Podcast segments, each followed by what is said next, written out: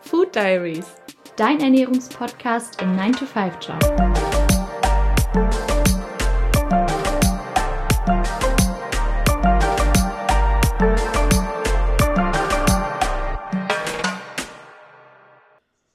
Hallo und herzlich willkommen zu einer neuen Folge Food Diaries, deinem Ernährungspodcast im 9-to-5-Job mit Miriam und Julia. Hallo zusammen. Wir begrüßen euch zu einer neuen Folge, wieder mit ein bisschen Atmo im Hintergrund. Wir hoffen, euch hat das letztes Mal gefallen. Wenn nicht, müsst ihr heute einfach nochmal durch, weil das Wetter ist wieder zu schön. Etwas weniger schön ist das Thema, über das wir heute reden. Ein Thema, wo man sich mal Gedanken machen sollte. Und wir möchten euch gerne diesen Anreiz geben. Ähm, ja, denn es geht um uns, wie wir jetzt leben und auch um ich möchte jetzt nicht übertreiben, aber das Fortbestehen dieses Planeten und der Menschheit. Ja. Hast ja die Messlatte ganz niedrig gelegt. Wir backen hier nur große Brötchen. Miriam, worüber reden wir heute? Wir sprechen heute über wahre Preise oder zu Englisch True Costs die wahren Preise dessen, was man wirklich kauft. Ich weiß, dass es vor ein paar Jahren mal so eine Kampagne gab. Ich weiß nicht mehr, welcher Supermarkt es war, aber einige Produkte wurden da mit ihren wahren Preisen ausgezeichnet. Mhm. Und die waren in der Regel deutlich höher als das, was man bezahlt. Am krassesten ist es bei tierischen Produkten. Das werden wir gleich auch noch sicher darauf eingehen. Vielleicht aber erstmal, was bedeutet das überhaupt, wahre Preise? Warum ist der Preis, den wir jetzt bezahlen, nicht wahr? Ja, ich meine, was wir alle kennen, ist der Preis, der letztendlich im Supermarkt auf dem Preisschild steht. Und dieser beinhaltet meistens nur sowas wie die pra Produktion, den Transport, also alle Kosten, die letztendlich beim Hersteller faktisch anfallen und die er dementsprechend an uns als KonsumentInnen weitergibt plus Marge natürlich. Was da aber total außen vor ist, ist ja, welche sozialen und ökologischen Auswirkungen die Herstellung dieses Produkts oder der Konsum dieses Produkts eigentlich hat. Ja, und ähm, da fällt dann noch einiges tatsächlich äh, drunter. Du hast es gerade schon gesagt. Ähm, äh, Auswirkungen auf die Umwelt und gesellschaftlich, dass man bezahlt nämlich am Ende des Tages zweimal oder die Gesellschaft, die Umwelt bezahlt zweimal. Zum einen bezahlt man den Preis, den man im Supermarkt bezahlt. Dann kommen aber auch noch Abgaben, Steuern, Krankenkassenbeiträge, die sozusagen, ähm, da kann man so ein bisschen die gesundheitlichen Schäden drunter summieren, die auch in diese Kosten eigentlich mit einfließen sollten, also die durch das Produkt in, in, der, in der Produktion entstehen. Genau. genau, also ja. sind letztendlich die Nachteile oder die negativen Effekte, die die Herstellung oder der Konsum dieser Produkte auf Umwelt und Mensch haben. Also das kann sowas sein, wie dass durch landwirtschaftliche Praktiken Boden erschöpft werden, dass die Wasserqualität beeinträchtigt wird und letztendlich sich auch durch, vielleicht gerade durch sowas wie Süßigkeiten, Fertigprodukte etc. auch die Gesundheit des Menschen verschlechtern kann. Und das ist das, was dann wieder in Krankenkassenbeiträgen oder Kosten für Krankenkassen sich eben niederschlägt, ohne dass es direkt mit dem Produkt oder dem Preis des Produkts assoziiert wird aktuell. Genau, Folgeschäden ist da das Stichwort. Ja. Feinstaub, Treibhausgase, die zum Beispiel durch den Transport aber auch durch die Produktion halt schon verursacht werden. Ja, die Liste ist auf jeden Fall ja, lang. Auf jeden Fall. Da fallen auch so Sachen, äh, du hast gerade schon die Boden- und Wasserproblematik angesprochen, aber auch Lebensmittelabfälle natürlich auch großes Thema. Wo kommen die hin? Und auch sowas wie Antibiotikaresistenzen, mhm. das ähm, fällt da auch drunter. Genau, und dieses Konzept der wahren Preise oder True Costs, das versucht eben die Kosten zu ermitteln, die entstehen, wenn man all diese Faktoren mit berücksichtigt in der Erstellung eines Preises.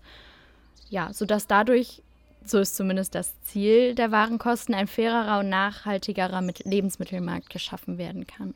Am Ende des Tages sieht man dann halt im Supermarkt, was ist jetzt wirklich am, anhand des Preises siehst du, was dieses Produkt wirklich für die Gesellschaft und die Umwelt sozusagen wert ist. Also wie gut oder schlecht tatsächlich dann auch anhand des Preises ist dieses Produkt jetzt, was ich gerade kaufe.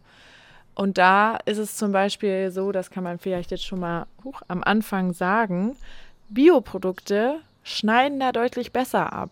Wir haben das äh, in unserer Biosiegel-Folge schon mal besprochen. Wenn ihr die noch nicht gehört, ha gehört habt, hört gerne mal rein. Mhm. Da gehen wir nochmal detaillierter drauf ein, welche unterschiedlichen Siegel es gibt und was die alle beinhalten. Aber grundsätzlich ist es so, dass gerade mit Blick auf die Tierhaltung oder auch zum Beispiel auf die ähm, Pestizide, mit denen ähm, Pflanzen, Obst, Gemüse in der Produktion bespritzt werden dürfen und behandelt werden dürfen, dass da anders drauf geachtet wird. Also ähm, das sind zum Beispiel einige der Gründe, weswegen dann Bioprodukte bei diesen Warenkosten besser abschneiden, beziehungsweise am Ende des Tages sogar günstiger, günstiger sind. sind als konventionell produzierte und angebaute Produkte. Ich habe ein Beispiel gefunden aus einer Studie des Sustainable Food Trust und die haben verschiedene Berechnungen für Lebensmittel durchgeführt und da kamen sie drauf, dass ein Kilo Bio-Äpfel, das aus Argentinien importiert wird, anhand der Warenpreise immer noch günstiger wäre als ein Kilogramm konventionell angebaute Äpfel, die nicht transportiert werden müssen. Also es ist Wahnsinn. Die Uni Augsburg hat im Auftrag von Penny, ähm, dem Supermarkt also, mhm.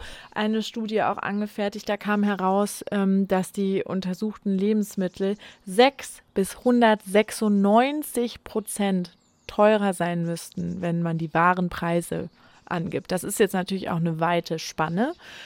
Aber man kann sich vorstellen, nach dem, was wir gerade schon gesagt haben, an dem unteren Ende mit den 6 Prozent werden dann vielleicht die Bioprodukte oder auf jeden Fall Produkte, die nicht tierischen Ursprungs sind, ähm, sich ansiedeln. Und mhm. 196 Prozent, das ist halt enorm. Ja. Ne? Ja, also jetzt würde man sich wahrscheinlich im nächsten Schritt fragen, wie teuer sind denn Lebensmittel dann wirklich? Und da gibt es jetzt verschiedene Studien, verschiedene Herangehensweisen, wie diese Warenkosten ermittelt werden. Und aus der britischen True Cost Studie von 2014 wurde am Beispiel von Hühnerfleisch ähm, die Warenpreise ermittelt und zwar für ein Kilogramm Hühnerfleisch aus konventionellem Anbau werden 5,9 Pfund ungefähr anfallen. Verglichen also an Warenkosten, verglichen mit dem Verkaufspreis von 3 Pfund pro Kilogramm. Das heißt, die Warenkosten wären fast doppelt so hoch. Und das war auch so die, das Ergebnis der Studie, dass man im Schnitt sagen kann, dass die Preise ungefähr doppelt so hoch wären für die Produkte, die diese Studie untersucht hat. Und ähm, das hat auch ganz konkrete Auswirkungen auf unser Kaufverhalten tatsächlich. Ne? Also wenn Sachen günstiger sind, greift man eher dazu, mehr davon zu kaufen. Man verursacht unter Umständen mehr Abfälle, dadurch, dass Sachen schneller mhm. nicht schneller verkommen, aber eher verkommen, weil ein bisschen, und ich möchte jetzt hier niemandem was unterstellen, aber ich glaube, wir können uns da vielleicht alle ein Stück weit wiederfinden, wenn der Supermarkt um die Ecke ist und halt 24-7 ein Angebot an Produkten hat und man immer irgendwas findet, dann ist es auch mal nicht so schlimm, wenn halt der Käse abläuft oder ähm, so nicht nur abläuft, sondern vielleicht Schimmel bildet, weil man ihn nicht schnell genug verbraucht hat, weil man kann es ja nachkaufen. Und ähm, ja, die oder der Gedanke, der im Raum steht, ist, würden die wahren Preise dieser Produkte angegeben werden, also die teilweise doppelt so hohen Preise, dann wäre der Umgang mit Lebensmitteln vielleicht auch ein bisschen bewusster. Mhm. Ja, und gleichzeitig sieht man aber auch, ich meine, wir hatten jetzt eine recht hohe Inflation dieses Jahr, 2023. Und wenn man jetzt überlegt, dass da noch eine Verdopplung der Lebensmittelpreise draufkommen würde aufgrund von wahren Kosten, da wären ja viele Menschen total aufgeschmissen Absolut. und wahrscheinlich nicht nur viele Menschen, sondern ein Großteil der Bevölkerung überhaupt noch entweder den Lebensstandard zu halten, die man hat, oder aber überhaupt sich ernähren zu können. Also absolut. Ich glaube, das Problem da ist auch so ein bisschen, und ähm, das haben wir, glaube ich, auch in der Biosiegel-Folge schon angesprochen, auch mit der Inflation, klar, die Gehälter spiegeln das gerade noch nicht wieder. oder werden es wahrscheinlich auch nicht widerspiegeln, aber es ist ja tatsächlich auch so, nur weil die Milch oder die Butter teurer ist, kriegt der Bauer dadurch nicht mehr Geld. Ne? Mhm. Also der hat äh, genauso die gleichen Kosten, äh, die höheren Kosten für Dünger, Futter und alles Mögliche.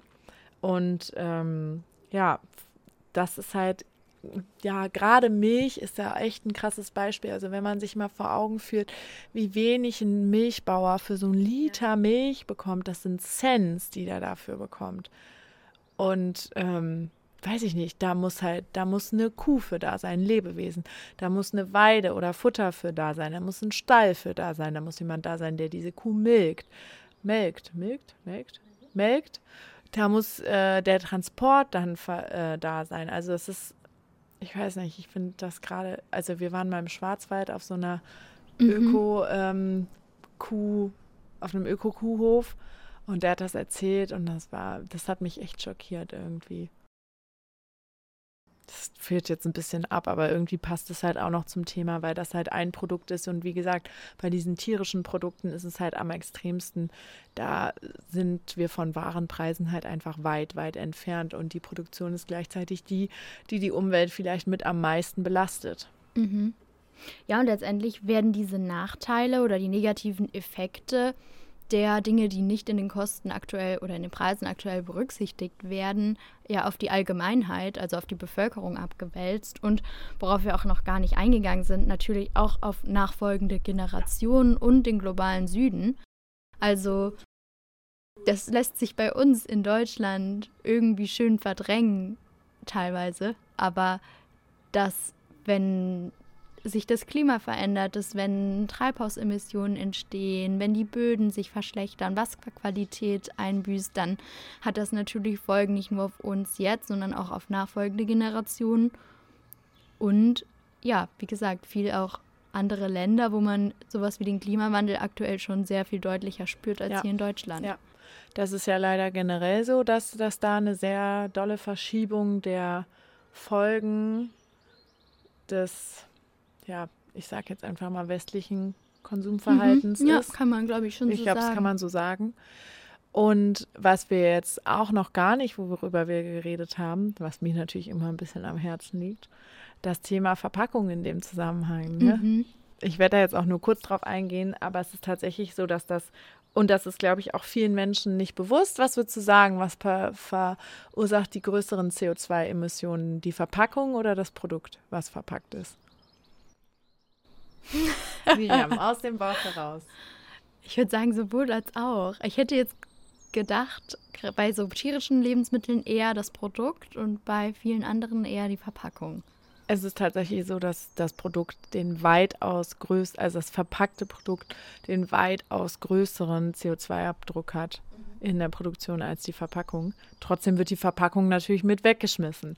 Und wenn wir jetzt bei sowas sind wie die Sachen kosten nicht genug und werden deshalb unaufmerksam verbraucht oder nicht verbraucht und weggeschmissen, dann wird die Verpackung halt auch weggeschmissen. Und gerade bei Produkten, die man halt nicht aufbraucht, weil sie schlecht werden, das landet halt alles im Restmüll und wird verbrannt. Ne? Und ähm, ja, ist vielleicht auch die Frage, inwieweit man sowas auch mit einpreisen sollte in die Warenpreise. Ja, also was ich ein bisschen schwierig finde, also ich denke, es ist sehr wichtig, darüber nachzudenken. Ich finde problematisch bei dem Ganzen, wie wirklich die Berechnung erfolgt. Also wie kann man überhaupt für jedes Lebensmittel im Supermarkt berechnen, welche nachteiligen Effekte es auf die Umwelt, auf den Menschen etc. hat. Also man weiß natürlich nicht, wird diese Person an einer schlimmen Krankheit erkranken und wird ähm, deswegen Kosten für die Krankenkasse verursachen. Wir wissen nicht, wie exakt äh, es sich auf die Wasserqualität zum Beispiel auswirkt. Also das finde ich so ein bisschen schwierig daran aktuell. Mhm. Es sind ja auch einfach verschiedene Systeme, die da ineinander greifen. Also am Ende des Tages wird, ähm, wird der Anbau von, sagen wir jetzt mal, Soja in irgendeinem Land auch Auswirkungen auf die Böden oder das Wasser für andere Produkte und äh, tierische Haltung oder ähnliches mhm. haben. Ne? Ähm, habe jetzt heute wieder gehört, äh, dass, in, äh, dass die in Spanien, in Andalusien gerade enorme Probleme mit Wasserknappheit haben und ganz viele illegale Brunnen angezapft werden, weil die Landwirte ihre Felder nicht mehr bewirten können. Und das sind halt alles Auswirkungen des Klimawandels und menschlichen Handels am Ende des Tages. Die Frage ist sicherlich hier auch ähnlich wie bei der Planetary Health Diet, wo wir auch das in Teilen wahrscheinlich schon angesprochen haben. Wo ist jetzt hier der richtige Hebel zum Ansetzen? Wer muss jetzt hier in Anführungszeichen aufwachen und was tun? Ist mhm. es der Verbraucher, die Verbraucherin? Ist die, es die Politik? Genau, ist es die Politik, ist es die Wirtschaft? Und das ist halt einfach, ich, das ist so ein bisschen das, was frustrierend an all solchen Themen ist und gleichzeitig spannend. Es ist irgendwie schwer, sich vorzustellen in der Welt, in der wir heute leben, so wie sie sich entwickelt hat, ähm, in den Strukturen, in denen wir leben, seien sie jetzt wirtschaftlich, ähm, gesellschaftlich oder politisch, wer soll denn da den Mut haben? Und es reicht halt nicht, wenn es nur eine einzelne Person macht, aber von wem sollen solche Initiativen, die dann zum Beispiel durch die Bank weg in allen Supermärkten für alle Produkte die wahren Preise anzeigen, von wem soll das denn kommen? Mhm. Ja, nicht nur der Mut, sondern auch die die Ressourcen. Ne? Es gibt, glaube ich, sehr viele Menschen, die kein Interesse daran haben, dass, äh, oder beziehungsweise die genau das Gegenteil eher wollen, dass diese wahren Preise eben nicht deutlich sind. Ja, genau, das auf der einen Seite. Und auf der anderen Seite gibt es natürlich furchtbar viele Menschen, die sich dann einfach vielleicht teilweise gar nichts oder fast nichts mehr zu essen leisten können. Das hast du vorhin schon angesprochen. Das ist natürlich auch einfach echt ein wichtiges Thema. Ähm, es soll sich ja am Ende des Tages jeder noch ernähren können. Mhm. Und ähm, ja, ob das mit Warenpreisen wirklich möglich ist, steht da natürlich auch in Frage. Ja, definitiv. Ich habe mir aufgeschrieben, was können wir tun? also wir, damit meine ich jetzt uns als Konsumentinnen von Lebensmitteln. Man kann natürlich ein Stück weit aufs Einkaufsverhalten achten. Also, dass man mehr schaut, dass man Bioprodukte kauft. Wir haben eben gehört, Bioprodukte schneiden, was die Warenkosten angeht, deutlich besser ab. Man kann regionale Produkte kaufen, weil eben weniger Transportkosten anfallen und ja, so ein bisschen auf den Verpackungsmüll auch achten, den man da kauft und entsorgt. Genau, aber letztendlich, wie du gerade gesagt hast, reicht das natürlich wie immer, das hatten wir schon in vielen Folgen, letztendlich nicht aus. Also da muss halt eine größere, eine größere Veränderung auch seitens Politik etc. erfolgen, damit sich wirklich langfristig und ähm, ausreichend viel ändert. Ja, ja, definitiv. Und ich meine, ich will mich da gar nicht rausnehmen. Du hast es eben schon angesprochen mit der Inflation. Also ich habe mir, ich habe beobachtet, wie die Preise für, mhm. das ist jetzt ein banales Beispiel, aber für Biochips oder auch bei Frischkäse ist mir extrem aufgefallen.